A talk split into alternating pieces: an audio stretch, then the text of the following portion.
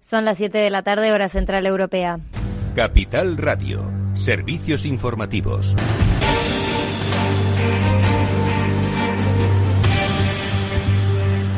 Buenas tardes. Sanidad ha elevado a 63 las muertes en los últimos siete días, pese al aumento de cifra semanal. Sanidad ha comunicado solo un fallecido con respecto a ayer, tras dos días sin ninguna víctima mortal. Los contagiados diagnosticados por PCR en las últimas 24 horas son 219, un aumento con respecto a ayer, cuando fueron 137. Desde el inicio de la crisis sanitaria han fallecido en España 27.128 personas y 240.326 han sufrido la enfermedad. Y también conocemos algunos datos del INE que estima que hasta el 24 de mayo han muerto 44.000 personas más que el año pasado. En las primeras 21 semanas de este año, las muertes en España han sido un 24% superiores a las del mismo periodo del año pasado, según ha hecho público el Instituto Nacional de Estadística, a partir de datos recibidos desde los registros civiles comparados con el histórico de defunciones que mantiene el instituto. Esto arroja 43.945 fallecidos más para dar un total de 225.930 defunciones en ese periodo. Y les contamos también que el Congreso ha terminado el debate de la sexta y última prórroga del estado de alarma que saldrá adelante gracias a los acuerdos con el PNV y Ciudadanos que votarán sí y con Esquerra Republicana que se abstendrá. En su última intervención del debate, el presidente del gobierno Pedro Sánchez ha vuelto a llamar a la unidad. Yo querría hacer un llamamiento a la responsabilidad colectiva. Desde la discrepancia, sí que hacer una reivindicación de la buena política, de la política de la unidad, del pacto entre diferentes y, desde luego, ser conscientes de que la tarea que tenemos por delante durante la próxima legislatura no solamente va a ser reconstruir muchos de los elementos dañados no solamente por la pandemia, sino por la crisis económica anterior y algunas políticas, a nuestro juicio, equivocadas que se pusieron en marcha, sino también y especialmente mirar al futuro y ofrecer un horizonte de futuro y esperanza a la ciudadanía. Y es que el PP se ha mostrado también hoy muy crítico con la gestión del gobierno en esta crisis y sobre todo con el polémico cese del coronel de la Guardia Civil, Diego Pérez de los Cobos, al frente de la Comandancia de Madrid. Pablo Casado pedía hace unos minutos explicaciones y así le respondía Pedro Sánchez. Ha agredido la separación de poderes, ha agredido el artículo 34 de la ley orgánica que defiende a las fuerzas y cuerpos de seguridad del Estado. Ha agredido también la Constitución en su artículo 117 de explicaciones. Yo le diré una cosa, señor eh, Casado, se lo vuelvo a repetir a sus señorías, a usted y al Grupo Parlamentario Popular. Con este Gobierno no hay policía patriótica, no hay policías, no hay parapolicías que se dedican a qué? Se dedican a ocultar sus vergüenzas, sus corrupciones y a manipular el buen nombre de la Guardia Civil y de la Policía Nacional, señor Casado. La prórroga del estado de alarma se votará al fin de la sesión de hoy tras la sesión de control que ha comenzado a las 4 y 20 de la tarde. Y ahora nos vamos a Wall Street, que sigue con su racha alcista a pesar de que continúan las protestas por la discriminación racial y la muerte de George Floyd y que sigue desplegada la Guardia Nacional en Estados Unidos. Además, llegan datos positivos en este país. Solo destruyó 2,76 millones de empleos durante el mes de mayo, una cifra que queda muy lejos de los 9 millones que habían vaticinado los analistas. La cifra también es muy inferior a los más de 20 millones de puestos de trabajo destruidos durante el mes de abril. Mientras tanto, el euro acumula la mayor racha de subidas diarias desde 2013 hasta alcanzar los 1,12 dólares por el fuerte repunte de las bolsas. Y en Europa les contamos que mañana hay reunión del Banco Central Europeo y sobre el encuentro el mercado espera que se incremente su programa de compra de activos contra la pandemia y de que se rebajen las previsiones macroeconómicas para el conjunto de la zona euro. Y ahora vamos a repasar los mercados financieros.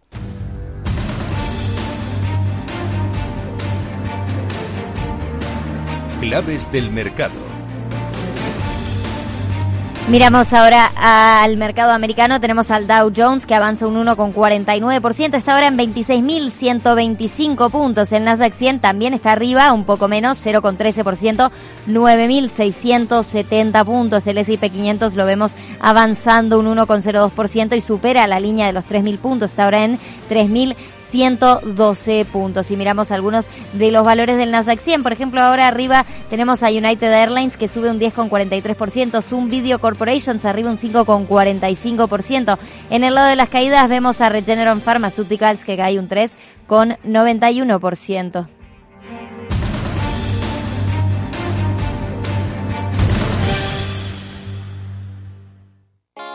¿Está tu bufete bien posicionado en Google? El 77% de usuarios buscan los servicios que necesitan Internet. Si no te encuentran a ti, encontrarán a tu competencia. En comunicación jurídica llevamos 20 años ayudando a dar visibilidad a empresas del sector legal. Web corporativa, estrategias publicitarias, marketing en redes sociales. Infórmate en comunicacionjurídica.com o en el mail info arroba. Comunicación Jurídica. Hacemos visible tu despacho.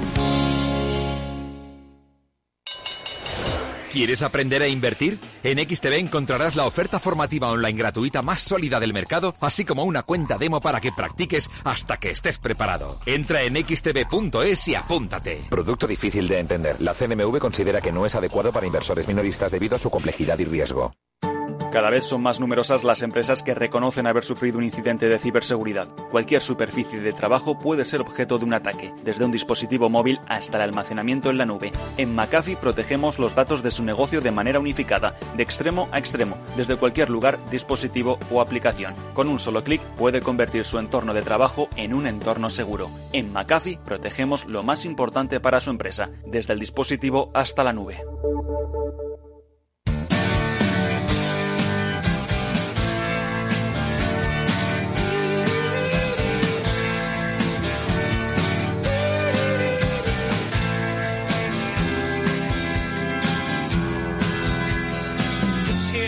Después del trabajo, After Work, con Eduardo Castillo, Capital Radio.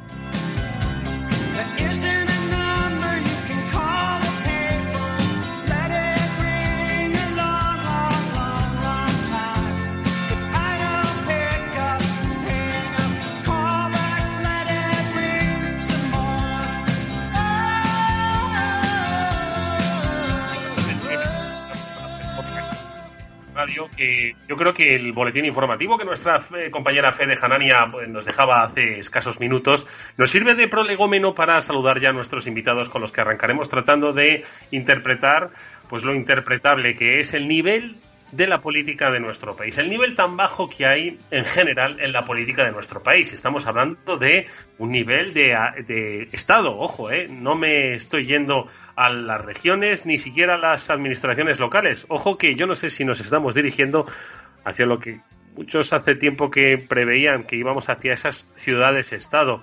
Bueno, pues del análisis de la política en unos minutos vamos a saludar a Javier Ruiz de Vergara para que nos explique, pues eso, cómo PNV y Ciudadanos pues están votando juntos con la abstención de Esquerra, una nueva prórroga del estado de alarma, la última creo. Eh, esto con Rivera seguro que muchos dirían que no, no habría pasado. Bueno, pues eso seguro que nos va a dar pistas Javier Ruiz Vergara. También saludaremos luego a Félix López y a Chimo Ortega para que nos ayuden a analizar qué es lo que pasa con la economía. Pero lo primero es lo primero. Javier Ruiz de Vergara es corresponsal parlamentario, es periodista político con años de experiencia a sus espaldas y que ha ido viendo cómo de los grandes estadistas, no digo, macho, que tú vivieses la transición desde el punto de vista periodístico, pero casi, casi, ojo. Eh, pero viendo el nivel, ha ido como en pendiente, vamos, cuesta abajo y sin frenos. ¿Cómo estás, amigo? Buenas tardes. ¿Qué tal, Eduardo? Buenas tardes.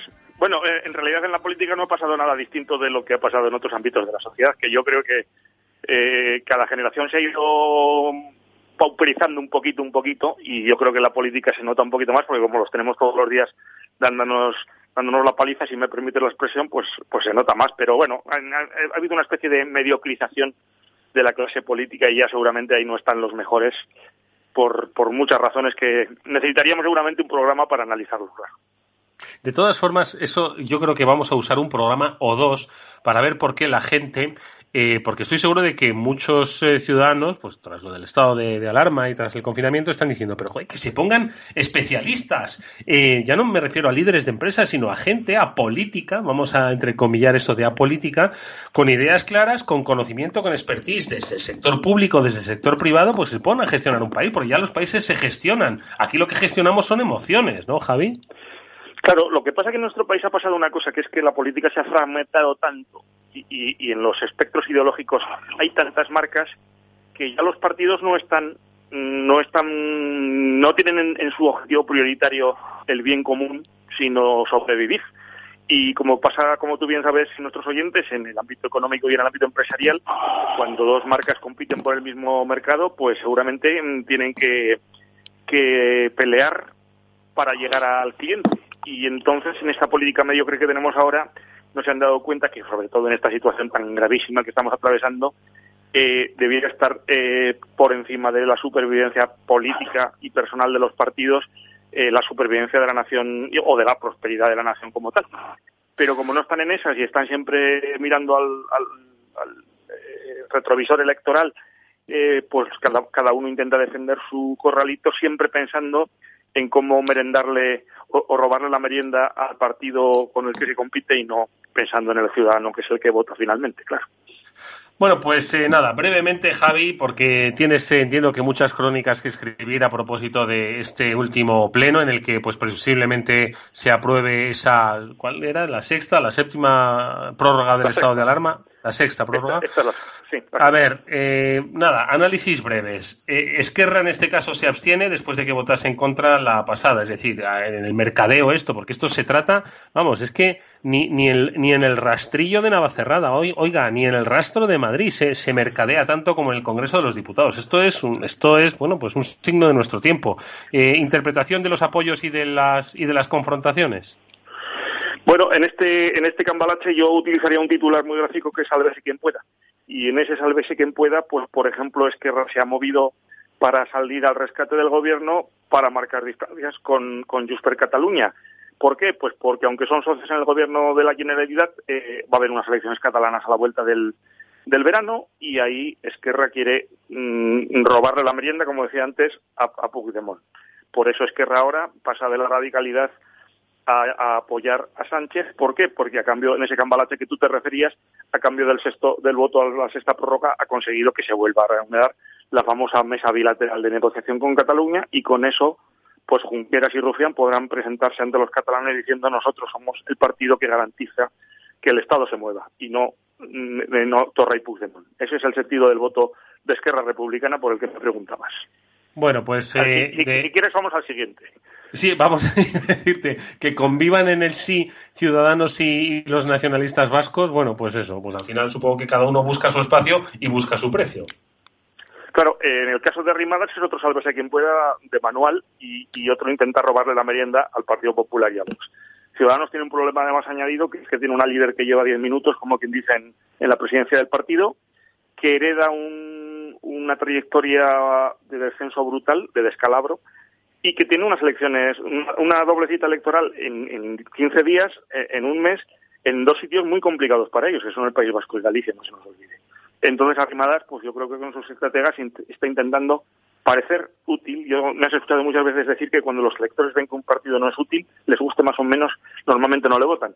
Y en el, por lo que sea, en el último tramo de Rivera, a Ciudadanos, a muchos votantes que antes los atrajo, le ha parecido un partido inútil y entonces está haciendo lo contrario de lo que ha hecho hasta ahora, que es, en vez de parecer el martillo pilón del, de la izquierda, pues intentar parecer que ayuda a moderar un poco a la izquierda. Y en eso está arrimadas, yo creo que con, más voluntad que acierto, pero bueno, en, eso están estas dos últimas votaciones. Oye, y una última cosa, Javi. Eh, hoy se ha vuelto a mencionar el término policía patriótica. Ah, no sé si lo decía Clausewitz o, mira, me tiro el rollo eh, con estos de los del arte de la guerra, que me lo ha contado Félix López, por cierto. Eh. O lo decía un politiquillo del 3 al 4, que la mejor defensa es un buen ataque. Y ahora están atacando al Partido Popular con lo de la policía patriótica para, para tapar lo que ha hecho Marlasca con los ceses eh, interesados de injerencias políticas. Bueno, tú me acusabas al principio de esta conversación un poco insolentemente de, de persona mayor de persona mayor. Y, hombre, sí, de, mi trayectoria eh, de periodista político, eh, no he encontrado un momento procesal en la historia de España, gobierne quien gobierne, en el que en el Ministerio del Interior no haya habido un gran lío. Ha habido líos mayúsculos, líos mayúsculos como, como el GAL, ha habido líos muy mayúsculos, como que se organizara una trama de un golpe de Estado en la Guardia Civil y no se enteraran, ha habido eh, purgas, ha habido colocaciones a dedo. Que, eh, le, han, grabado al ministro del Interior con el PP, a Jorge Fernández Díaz, le grabaron en su despacho, ¿no? Sí, sí, bueno, sí, y, y, se ha hablado de, se ha hablado en la etapa de Alfredo Rueda, de espionajes masivos, el Ministerio del Interior es una patata caliente. Y, ¿sabes lo que pasa con el Ministerio del Interior ahora para que nuestros oyentes lo entiendan bien? Que, que todos los que trabajaban ahí se han librado, afortunadamente, de un gran drama y de, una gran losa que pesaba sobre ese ministerio, que era el terrorismo de ETA.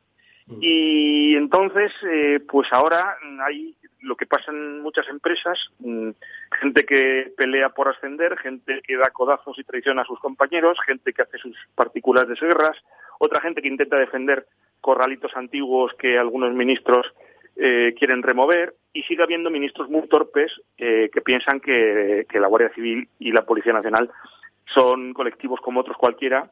Sobre todo la Guardia Civil que tiene todo lo que tiene 100 años hay que tenerlo mucho respeto. Entonces yo creo que eh, el problema es que el ministro que es un juez que se ha, dejado su, prestigio y su crédito en esta aventura no sabe exactamente bien con qué gente está tratando y la directora general de la Guardia Civil que debería haber dimitido hace hace por lo menos cinco días eh, no está tratando con la delicadeza, que se merece un cuerpo como la Guardia Civil. Y entonces, si a eso lo unes a la crispación y al ruido y, y a todo esto que envuelve esta brutal pandemia del COVID-19, pues tienes todos los eh, ingredientes para que salga un esperpento como el que estamos viviendo en los últimos días y que, desde luego, mm, en mi opinión, se debiera haber cobrado la cabeza del ministro y de la directora general de la Guardia Civil, por lo menos, no decir mentir, por no decir la verdad y luego por tomar el pelo al personal, que no son momentos sobre todo para jugar con estas cosas. Oye, Javi, ¿cómo decía aquel expresidente del gobierno que ahora debe estar en una terraza que, por cierto, no sé si le ha caído multa por esos paseos que, se daba finalmente, precisamente por parte del Ministerio del Interior?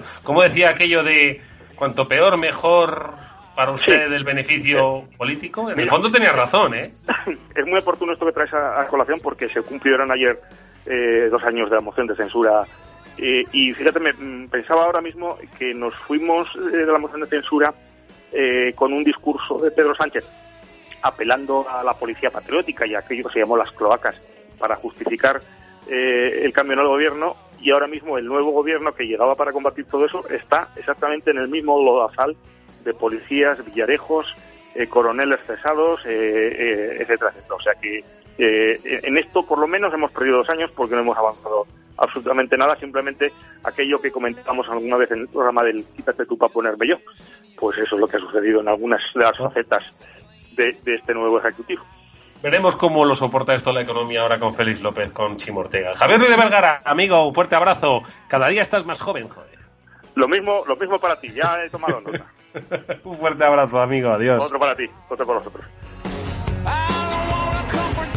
Bueno, pues yo creo que es que eh, escuchando estos eh, relatos absolutamente eh, racionales, ¿no? Que nos expone Javier Ruiz de Vergara con su siempre objetividad, ¿no? Templanza y análisis. La economía yo no sé cómo lo soporta. Félix López, buenas tardes. muy buenas tardes. es que yo que la, que la economía sobreviva a este tipo de política o al final me hace pensar en que la economía ya tiene su propia inercia, por fortuna, en la dirección del crecimiento, así como la política tiene su propia inercia en la dirección del, detritus. Chivo Ortega, buenas tardes. Hola, buenas tardes, Eduardo Castillo.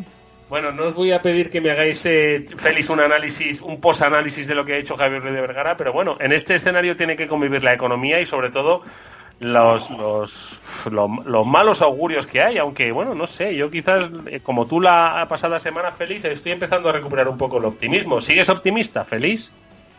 Eh, estaba optimista un tanto con el coronavirus, no tanto con la economía, ¿no?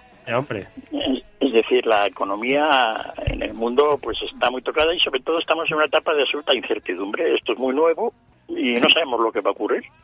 Es cierto que si uno mira los mercados de valores parece que aquí no ha pasado nada. Manifestaciones por todo el mundo, ¿no? Crisis, todos los problemas y las bolsas subiendo, ¿no? Ya veremos lo que ocurre, porque es una situación realmente pintoresca, ¿no? Mm. Y bueno, pues en lo que contabas de la situación política en relación con la economía, pues en esta semana parece que no ha habido mucha relación, ¿no? No, tampoco. El Parlamento está dedicado a lo suyo estos días, a la que salvarro. Sí, y la economía, pues de momento ahí se deja un poco al margen, una vez arreglado los temas de, del mínimo social para que la gente pues pueda pueda tener un sobrevivir mejor, la gente de rentas más bajas. Y bueno, viendo un poco en qué todos estos seres pues eh, terminan en él.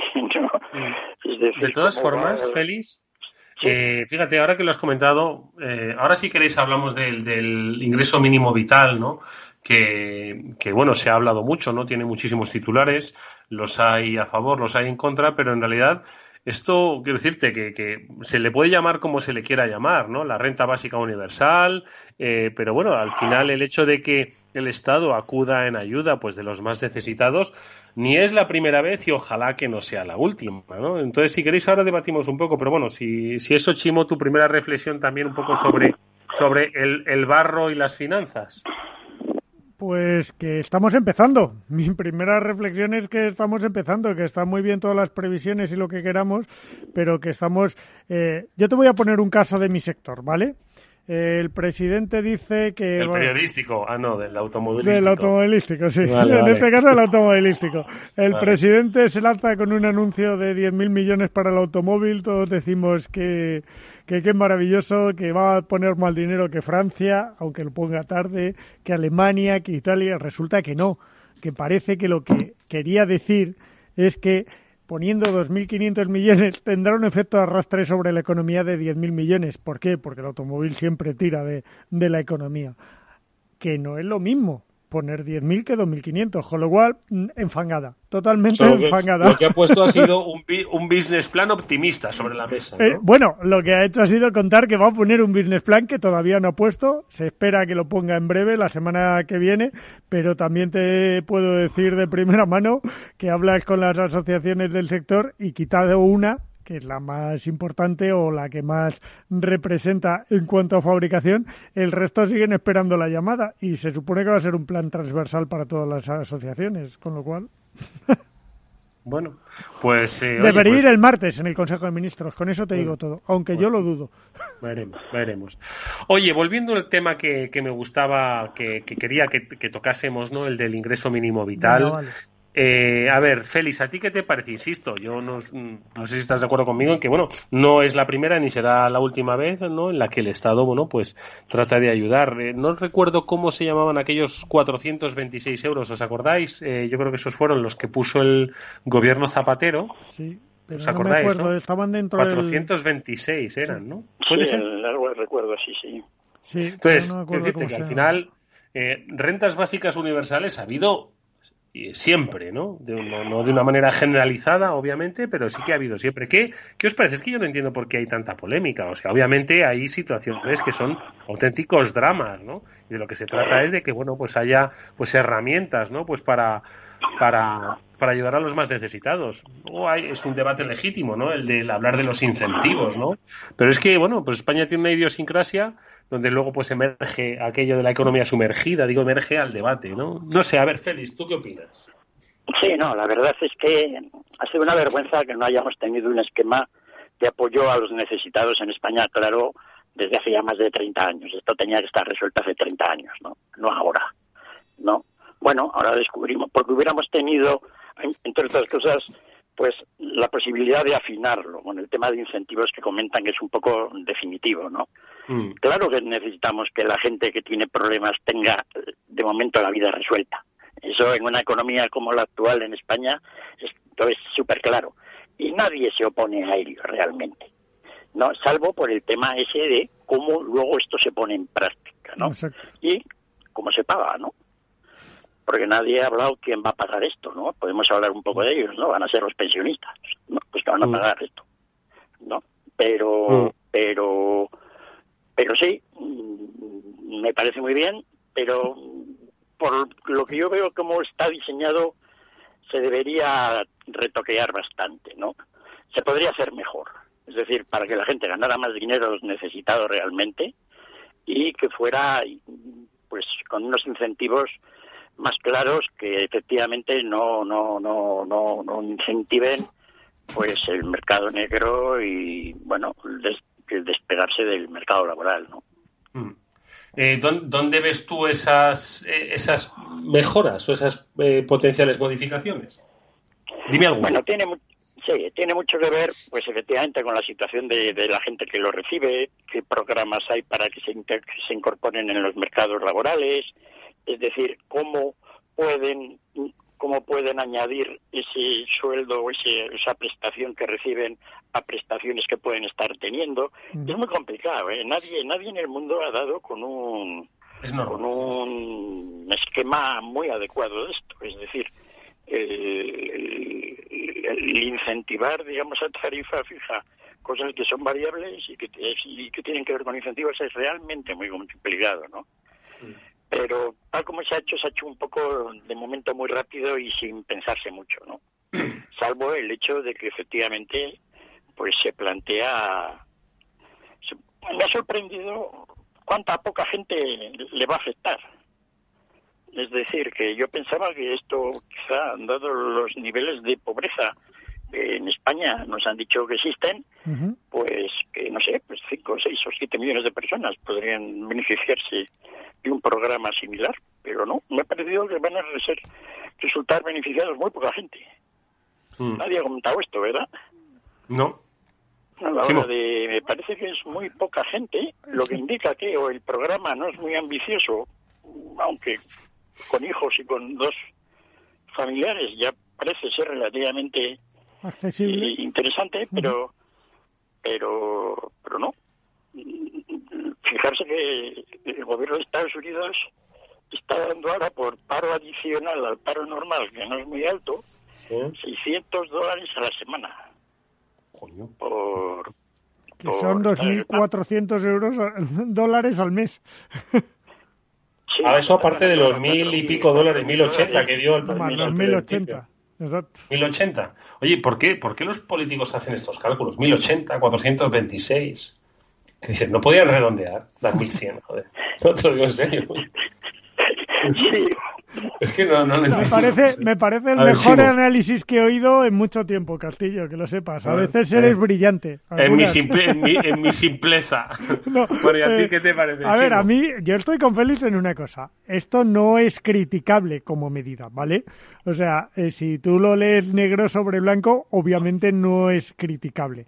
Otra cosa es la influencia que tendrá sobre la posibilidad de seguir cobrando pensiones o no, sobre la influencia que puede tener entre gente que, a ver, yo os pongo un ejemplo. Siempre hemos oído que el PER eh, de Andalucía y Extremadura generaba economía sumergida, porque era mejor cobrar el PER y el resto en economía sumergida. Espero que con este ingreso mínimo vital no pase lo mismo.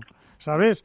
Entonces, mm, ¿qué quieres que te diga? A mí este tipo de medidas me dan, me dan un poco de miedo en cuanto a la, a la retracción de, del, de lo que puede las inclinaciones de la gente hacia el mercado laboral, ¿vale? Es más fácil que te paguen que trabajar, pero también es verdad que, que, claro, negro sobre blanco ahora mismo es, mm, yo creo que es necesaria, lo decía Guindos también, acordaros, y no es sospechoso de, ahora es necesaria. El problema es, ¿Tiene que ser permanente o tiene que ser coyuntural?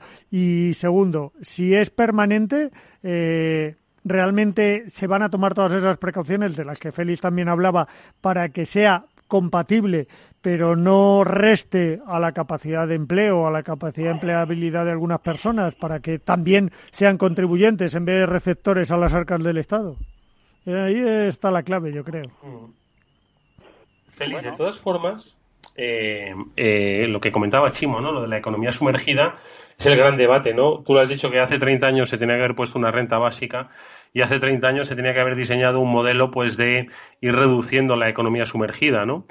Eh, pero al final la economía sumergida no deja de ser economía, ¿no? de un país. Y al final, pues todo ese dinero pues acaba emergiendo, ¿no? Al mercado pues a base de consumo, ¿no? Entonces, yo no sé un poco el, claro, luego está por otro lado la economía sumergida que está derivada de las actividades ilícitas, ¿no? Obviamente, ¿no? Entonces, es un, es un debate también que, que nadie se atreve a abrir eh, y que, claro, tú imagínate que dices, oye, hay un tío que está cobrando 400 euros de pensión y 600 en negro. Y, en, y si deja de hacer eso, pues igual podría tener un trabajo de 800, ¿no? Entonces, al final, ¿qué es lo que hace más la riqueza? ¿La, suma de los subsidios más la economía sumergida o la suma de un trabajo? Es decir, ¿qué, ¿qué le trae más riqueza al Estado o qué genera más riqueza al Estado? Sí, y, bueno, pues son temas como ya hemos comentado que deberían estar un poco más resueltos de lo que lo están, pero desgraciadamente en España y en general en el mundo no creas que los políticos hacen ningún caso a los economistas. Esa idea de que los economistas están en los gobiernos y controlan mucho y tienen mucho poder es estrictamente falsa. Es decir, está claro que el pensamiento económico a este decreto, ¿no? Y cómo se ha realizado, pues es nulo. Es decir, lo podía haber hecho cualquiera, ¿no? Sin ningún conocimiento. ¿no? Además parece que tiene todo, digamos, ese reflejo, ¿no? Es decir, dices, oye, ¿quién ha diseñado esto? ¿No? Y entonces, pues dices, pues mira, no, desde luego nadie que, que haya dedicado a pensar en esto mucho tiempo, ¿no? Y por lo tanto, pues uno se queda un poco como siempre, ¿no? Se están tomando, digamos, decisiones importantes sin tener en cuenta pues cierto conocimiento que realmente sí que existe, ¿no? Pero esto ha sido así siempre en casi todos los países, ¿no? Fíjate tú el caso que está haciendo Trump o incluso otros políticos americanos a todos sus asesores económicos, básicamente ninguno, ¿no? Mm. Entonces, eh, bueno, es como andamos, ¿no? Y, y, ahí estamos, ¿no? Yo creo que de todas formas está bien que se haya introducido porque de alguna manera, pues una vez que está, pues tendremos que ver cómo, cómo, cómo lo modificamos, ¿no? Una vez que seamos conscientes del coste que esto lleva, porque de momento pues se ha cuantificado de alguna manera, pero yo no sé si eso es muy correcto y si tal siquiera en el ministerio saben cuánta gente en realidad puede acogerse a ello, ¿no? Mm. Fíjate que el ministro Escriba estaba poniendo un tuit de hace un par de horas diciendo es falso que una persona en situación de irregularidad administrativa pueda ser beneficiaria del ingreso mínimo vital. Es poco responsable alentar la inmigración irregular difundiendo un bulo de esta naturaleza. Si es que si ese es el grave problema que tenemos en España, que no solo nos escuchan los economistas, a veces por fortuna, pero no solo se escucha, no solo nos escuchan los economistas, sino que que todas es que las, las medidas no se analizan eh, con un carácter socioeconómico o incluso humano, sino, sino todo con, un, con, un, con un sentido político arrojadizo. Terrible todo ello. Sí, porque, porque por ejemplo, no cabe duda que esto tiene una cierta. Yo siempre he dicho que el mercado negro no la economía sumergida, lo hemos comentado varias veces el programa, no es tan grande como la gente dice, ¿no? No es un problema tan grande pero existe, ¿no? Y lo mismo, pues el programa de la política de migración, pues tiene a veces sus problemas y a veces no. Y de alguna manera esto incide en ello, ¿no? Como no tenemos en España una política migratoria clara, no, está escrita, pero no se cumple, ¿no? Entonces, pues todo lo que tiene que ver alrededor de temas que tienen que ver también con la inmigración y, con la inmigración en la práctica, no en la teoría, pues tiene su importancia grande, ¿no? Y como esto muy probablemente tiene que ver con un tema que no se quiere resolver, que es el tema de la política migratoria, pues queda todo oscurecido, queda todo nada claro, ¿no? Mm. Y es un poco otro, otro punto más, ¿no? Bueno, pues eh, si os parece, no, no, no, que iba a decir que vamos a seguir hablando de, de este tema, pero antes, si os parece, vamos a hacer una pequeña pausa y a la vuelta de, estas cuñas eh, publicitarias vamos a eh, conocer un estudio de, de Nielsen sobre cómo pues esos hábitos que muchos de vosotros habéis practicado durante el confinamiento eh, pues han venido ya para quedarse. Eso ha cambiado un poco pues nuestro perfil como cliente ¿no? de, numerosas plataformas online o de servicios que venden a, a, través de Internet. Así que si os parece, vamos a hacer esa pausa y enseguida conocemos esos hábitos. Aunque, ojo, que no se nos olvide que lo hemos pasado muy bien con estas videoconferencias, ¿eh? con, estos, con estos chats grupales. Ahora lo comentamos. After Work con Eduardo Castillo. Están aumentando los ciberataques a empresas y nosotros trabajando la mitad desde casa. Imagínate la protección que tenemos. Aquí contamos con las soluciones de ciberseguridad de OnRetrieval. Nos aconsejaron desde el principio y diseñaron un plan para proteger toda nuestra red. Y eso que la mayoría teletrabajamos. ¿Y estáis tranquilos? Claro. Nos gestionan la seguridad de forma remota, previenen ataques y robos de información y además son especialistas en recuperación de datos.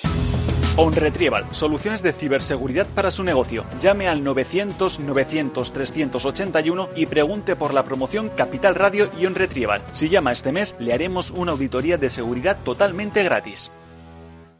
Hola, soy Leopoldo Abadía, autor de La Crisis Ninja, y quiero hablaros de lo normal. Lo normal es que cuando compramos algo sepamos cuánto tenemos que pagar, ¿no? Pues eso mismo debería suceder a la hora de invertir. Por eso me gusta Finanbest, comisiones bajas y claras, sin letra pequeña. Entra en finanbest.com y descubre que lo normal es extraordinario. Lo normal es Finanbest. After Work, con Eduardo Castillo.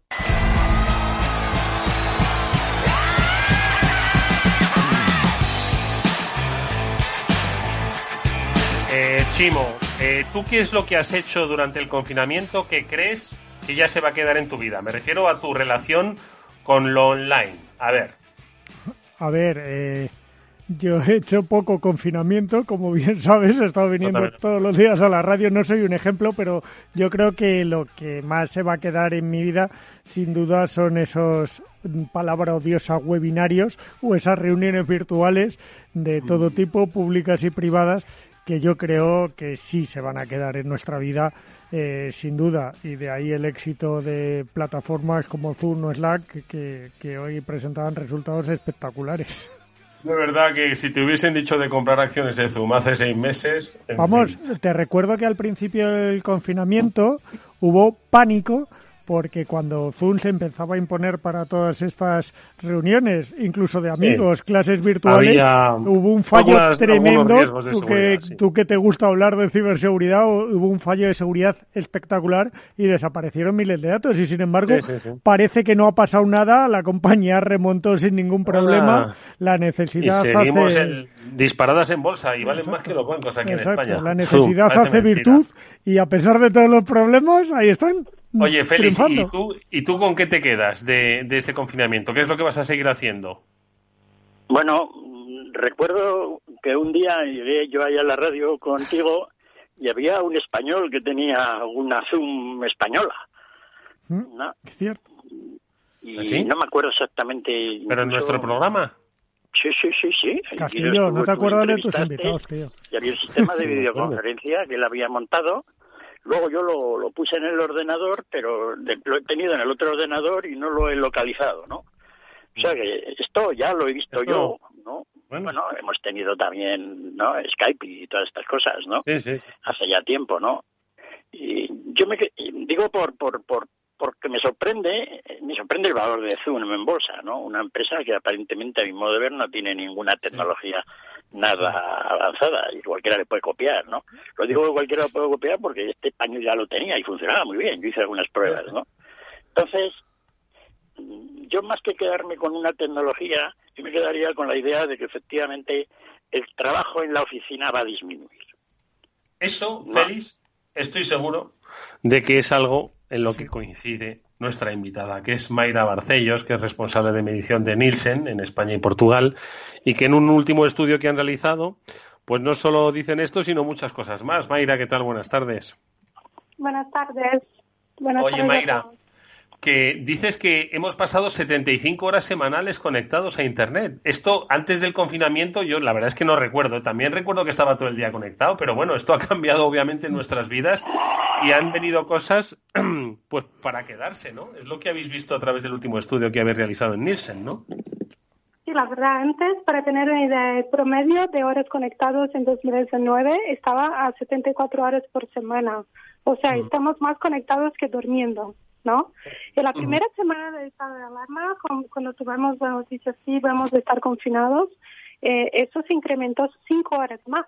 Entonces pasamos a 79 horas. Es casi como estamos quitando horas de estarnos durmiendo para estarnos conectados al final.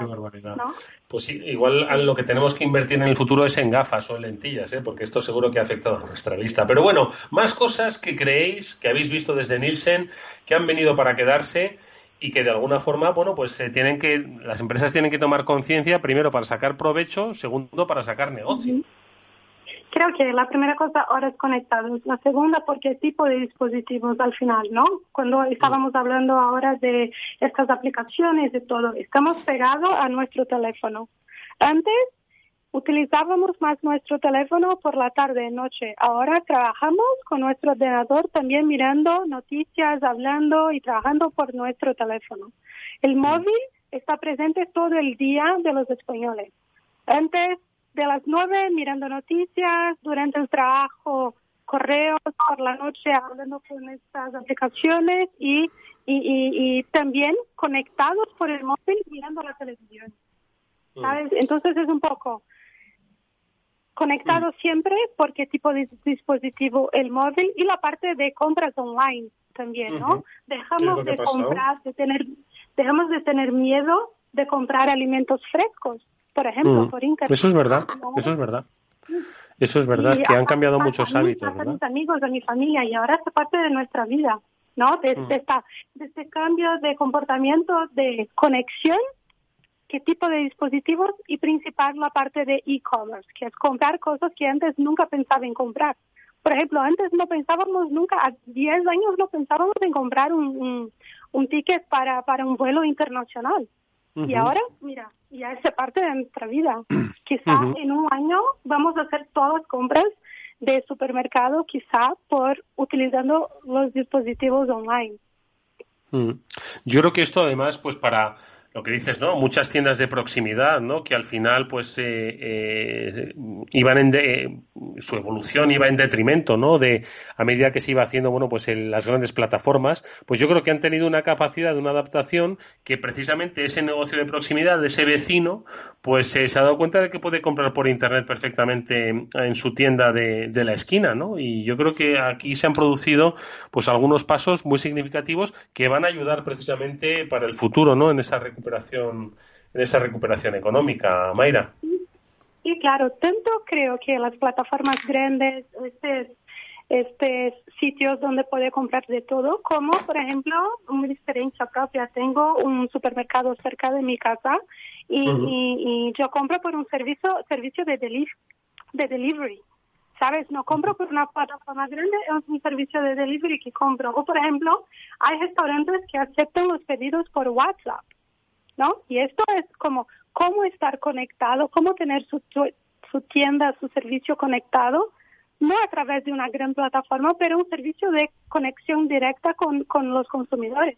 Es también una forma de estar online, no necesariamente por una plataforma con una tecnología muy avanzada, pero cerca de su consumidor. Creo que la palabra clave ahora para esta recuperación de la economía es estar cerca del consumidor.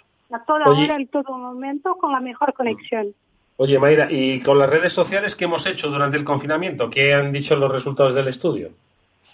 Mira, los resultados que eh, pasamos más horas mirando contenidos generados por terceros, los llamados influencers, y, mirando noticias también a través de las redes sociales. Más conectados a través de nuestro teléfono y utilizando para mirar noticias y también para nos entretenernos. Y esto es un punto importante. Las aplicaciones de streaming de vídeos online han crecido de forma brutal. No, hay plataformas que han crecido o que deberían crecer en cuatro años, crecieron en tres meses. Mm. Entonces, estamos en casa, miramos eh, nuestro teléfono y estamos conectados, hablamos con la familia, pero también la parte de entretenimiento, buscamos los vídeos online para eh, nos entretenernos con nuestra familia. es un poco pues de social media y también la parte de entretenimiento en casa. Bueno, pues ojo que esto ha venido para quedarse, no obstante, si algún día nos desescalan y podemos eh, pasar a la fase 2, aunque sea en Madrid, o la fase 3, o nos dejan ir a la playa con seguridad, estoy seguro que vamos a desconectar un poco. Pero bueno, luego la vuelta en septiembre volverán estos hábitos que, ojo, hay que tomar buena nota. Si es que queréis hacer buen negocio, las cosas han cambiado y el cliente y el consumidor también. Aquellos que han perdido el miedo, son futuros clientes. María Mayra Barcellos es la responsable de medición de Nielsen para España y para Portugal. Gracias, Mayra. Mucha suerte. Muchas gracias. Buenas tardes.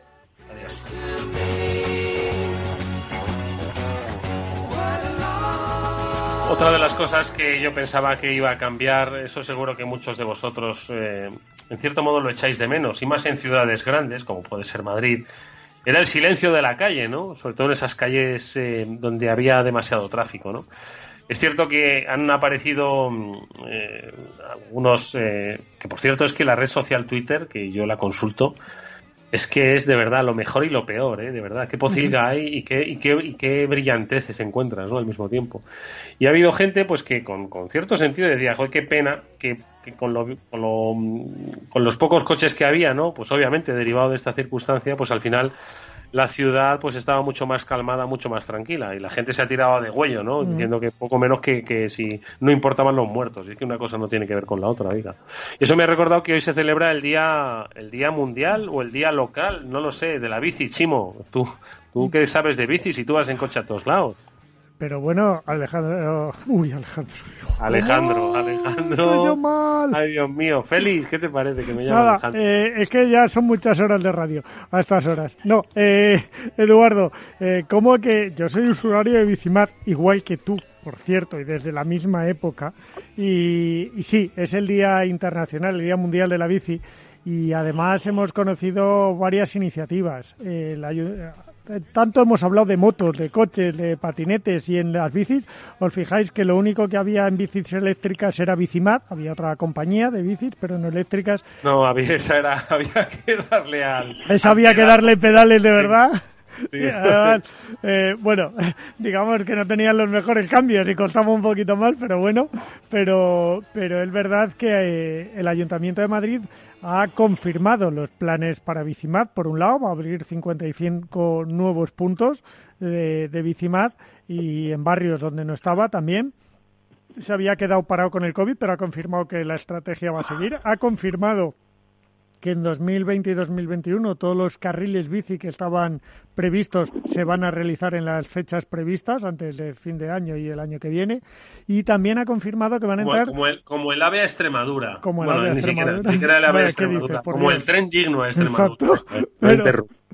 Pero- también ha confirmado que van a entrar 4.800 bicis eléctricas nuevas en Madrid de otras compañías, no de Bicimat, que compite- competirán con Bicimat y que, y que 2.000 estarán dentro de la almendra del M30 y otras 2.800 pues en los barrios limítrofes para dar servicio también a estos barrios. O sea que eh, Madrid en este Día Mundial de la Bici apuesta por, por la bici 100%. Pues que se vea, que se vea, ojo, eh, que se vea, que no se quede esto en, promesas. Por cierto, Félix, que pensando un poco no ya tanto en la bici, sino en, en los proyectos ¿no? de- de inversión y desarrollo, va, va- va a costar eh, arrancar algunos pocos, ¿no? Estaba pensando en el AVE, ¿no? Quiero decir, pero bueno, eso es una, una quimera de muchos En el proyectos. AVE Extremadura, estaban- dices. No, no, el, el, el ave, a Murcia, hay, mucho, hay muchas zonas, ¿eh? Hay muchas zonas. No, estoy hablando, Félix, pues de los proyectos de inversión, ¿no? Que se han quedado parados, ¿no? En muchos, en muchos terrenos y que ahora, claro, con la incertidumbre y con el detritus político, pues van a costar arrancar y mucho, ¿no? Aunque la situación sanitaria, pues, eh, sea optimista y nos permita, bueno, pues, eh, hacer las cosas con bastante seguridad. ¿Cómo crees que van a arrancar esos proyectos? Sí, uno, una de las situaciones más tristes de la situación en Europa, en el mundo en general, ¿no? Pero en Europa, es que la herramienta más clara que tenemos para ayudar a resolver la crisis económica que tenemos encima es mm, todo lo que tiene que ver con la obra pública, ¿no? Y obra privada. ¿no? Es decir, todas aquellas cosas que están planeadas por hacerse deberían hacerse ya. Es decir, no mañana. Es decir, y nadie está prestando la más mínima atención a ello. Por ejemplo, lo sabes, en España tenemos tramos de aves que sabemos que los vamos a hacer, los vamos a acabar. Pues tenemos que hacerlos ya, porque es el momento de hacerlos. ¿no? Lo mismo, pues aquí en Madrid, como se ha comentado, pues todo el tema de la operación de Chamartín, la remodelación del Estadio Santiago Bernabéu y muchas otras cosas que seguramente todo ayuntamiento tiene contemplado hacer, porque siempre hay en muchos sitios necesidades de hacer. Va a haber financiación para todo ello, sobre todo si es privado. ¿no? Pero ahora con todos estos programas que vienen de la Unión Europea, eso sería fácil de hacer. Y prácticamente eso nos saldría ahora casi gratis, porque lo podemos hacer con recursos que están poco utilizados, ¿no? Pero nadie está prestando la más mínima atención a ello. Eso seguramente es sorprendente. Es decir, pero no eh, bueno, de vez en cuando la gente empieza a decir, ¿no? Pues el Ayuntamiento de Madrid va a hacer, se está viendo, pero pues de la obra pública incluso pues está diciendo pues igual se paraliza porque no hay fondos, sin todo al revés, ¿no? Y es una situación realmente peculiar, ¿no? Ya lo hemos contado aquí 30 veces, los que se saben muy bien esto son los chinos, ¿no? Menudo problema tienen los chinos con el endeudamiento interno tan masivo que tienen y la situación de política comercial que están teniendo, ¿no? De guerra comercial. Pero al menos la idea de que todo lo que tienen que hacer lo van a hacer, ¿no? Pues es clara, ¿no? Sin embargo, aquí en Europa no tienen la más, más mínima... Yo he visto, en, fíjate que he mirado periódicos europeos eh, a docenas, mirando todos los días no ideas sobre esto en la Unión Europea, que jamás he visto ni una sola mención a que va a ser- se va a hacer una caseta de perro. ¿No? Ni una. Eh, pues fíjate, yo estoy de acuerdo con, con y además la obra pública o la obra en general eh, eh, para la que ahora hay fondos y como dice Félix, ahora sale muy barato, eh, es una de las cosas que siempre se ha de utilizar para salir de una crisis, porque además hay miles de proyectos parados en todos los sitios. Pero yo te quiero hablar de otra cosa y es de, Silicon Valley, ¿vale? Eh, todos los países o todos los, los continentes dicen que de esta crisis, sobre todo Europa, se saldrá con tecnología y eh, digitalización tecnología y economía verde, ¿vale? Pues te voy a contar eh, un artículo interesantísimo que está en la página web de Capital Radio, además, eh, que desde el pasado mes de marzo 480 startups de la zona de Silicon Valley han realizado despidos en su plantilla y ya van casi 63.000 personas despedidas. Eh, el 85% de esas startups de tecnología que antes eran comprables, ya sabes, cambiaban de mano rápidamente y además eran eh, con contratos millonarios, el 85% de esas empresas ya no son rentables. Eh, la Bahía de San Francisco ha perdido todo su, su protagonismo. Lleva solo en la Bahía de San Francisco 25.000 despidos. y, ¿por qué no decirlo? No solo son las pequeñas. Eh, eh, son las grandes también las que están sufriendo. Es decir, la tecnología, quitado casos puntuales como los que hablábamos de, ese Zoom o de ese Slack, que hoy han presentado resultados y que se han disparado para poder tener conectados a los trabajadores, también está sufriendo. No parece ser que sea una de las fórmulas más rentables de salir de esta crisis. No, lo que ocurre es que la crisis les termina afectando siempre a todo el mundo, ¿no? y a la larga, pues efectivamente, la situación es tan realmente dramática en muchos aspectos que toda la financiación para muchas de estas pymes que comentas de startups en la Bahía de San Francisco y en otras zonas de Estados Unidos, pues, pues, pues les afecta.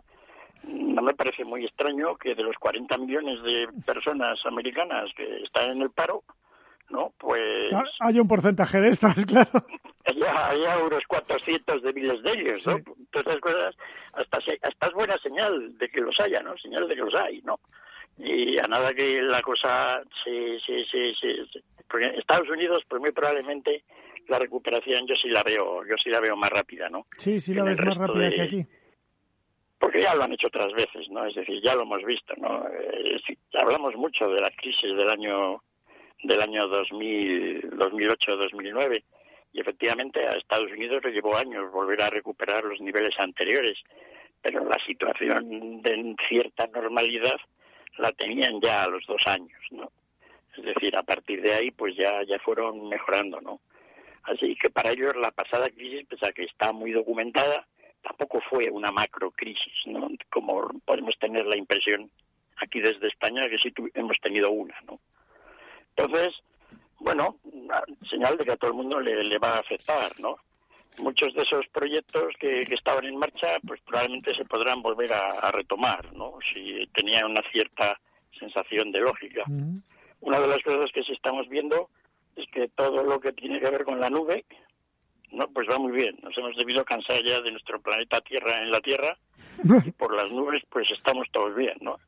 Y esta es una de las ideas que está un poco detrás de todo el boom de la bolsa americana de estos últimos este último mes, ¿no? Que a las empresas, digamos, de la nube, pues les ha ido muy bien. El resto de las empresas, pues ya no tan bien, ¿no? Bueno, vamos a ver si en Europa somos capaces también de la parte esa tecnológica, pues cómo la desarrollamos. Los proyectos estos que van contemplados en el plan este de ayudas a los estados, pues hacen hincapié en ello, ¿no? En la nube. Hablar es fácil.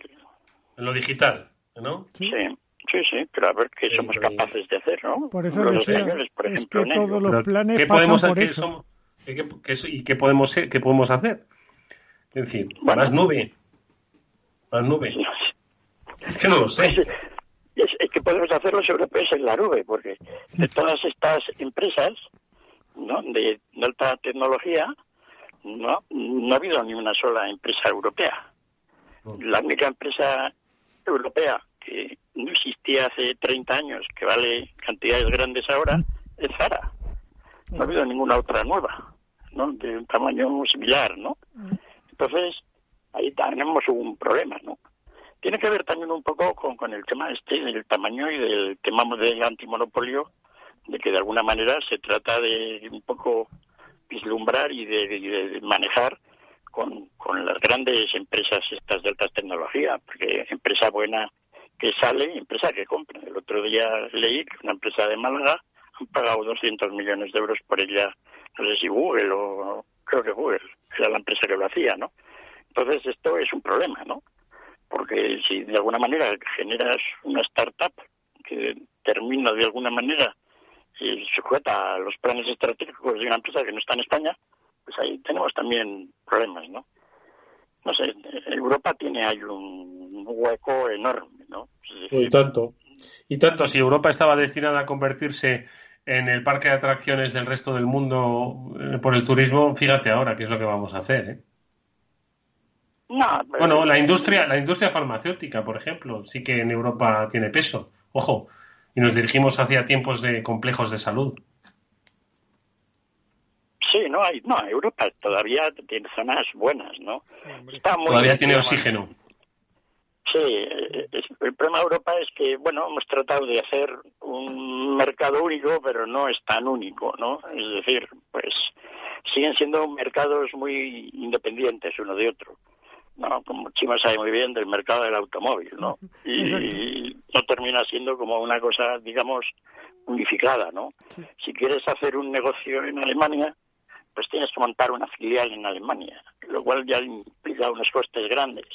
No lo puedes hacer desde aquí directamente, ¿no? no. Es decir, hay bastantes problemas prácticos, ¿no? Que, que todavía, pues en Europa no tenemos nada resuelto.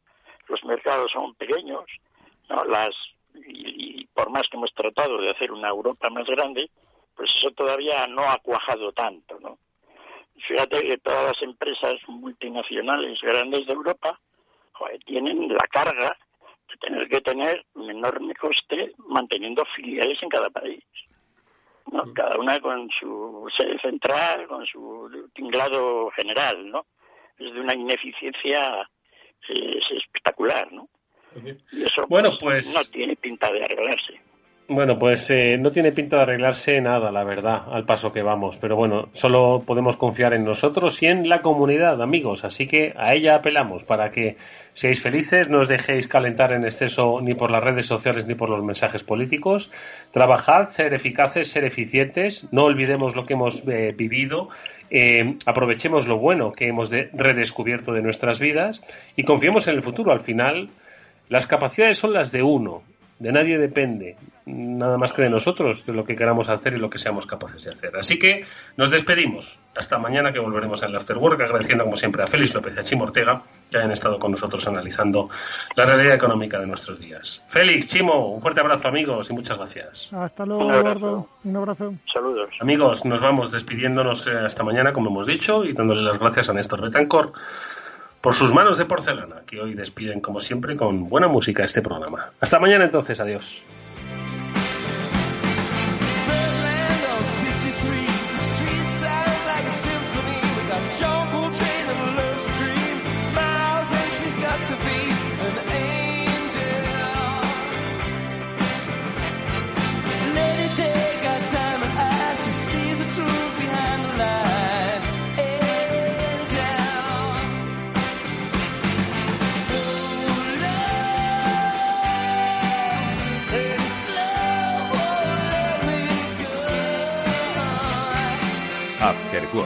Con Eduardo Castillo. Tu radio en Madrid 105.7, Capital Radio. Memorízalo en tu coche. Soy de Buitrago del Lozoya y quiero hablaros del pueblo, pero no del mío, sino de Chinchón y de su preciosa plaza. Y de Rascafría, que bañarse en las presillas es un gusto. Y de Patones, que se come de cuento. Y del queso de Colmenar de Oreja. Y de las campanas de Torrelaguna. Y del castillo de Manzanares el Real. Y ya que hablamos de castillos, también de mi pueblo, de Buitrago. Estas vacaciones, en las 11 villas de Madrid, estamos deseando verte y que nos veas. Ven a redescubrirnos, porque juntos somos un mejor Madrid. Comunidad de Madrid. Bomberos de Madrid, ¿en qué podemos ayudarle? Bienvenido al servicio 010 Línea Madrid. ¿En qué puedo ayudarle? Está hablando con Samu Social. Dígame, ¿qué le ocurre? Abuelo, tengo muchas ganas de verte. Hola mamá, ¿cómo va el día? Separados pero muy unidos estáis haciendo algo inolvidable. Sois muy grandes, sois muy Madrid. Ayuntamiento de Madrid. Capital Radio.